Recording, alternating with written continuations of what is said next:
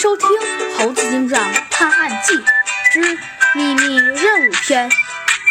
这个男孩子，和谐镇，这是算什么名字呀？弗兰熊的满脸问号。鬼知道呢。先进去买点物资吧。猴子警长走下车，弗兰熊也跟着下，也跟着上去。小镇里啊，十分干净，没有很多的垃圾，很整洁。街道上人来人往，没有人吵闹，一切都是和谐的景象。弗兰熊跟猴子警长走进了小镇中一家便利店，有人在吗？猴子警长高呼一声。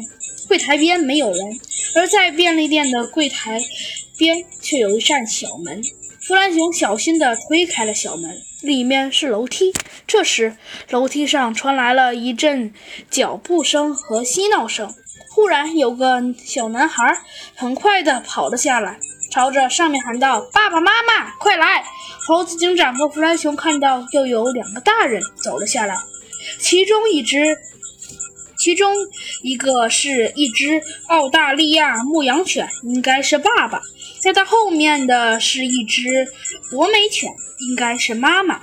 爸爸穿着一身消防服，手里还拿着一顶消防帽，而妈妈手中只提着个行李箱，看上去是要去旅行。那个男孩子是一只澳大利亚牧羊犬混博美犬的狗，它的毛发蓬松。身上有着棕色的花纹，眼睛水汪汪、水灵灵的，看上去十分可爱。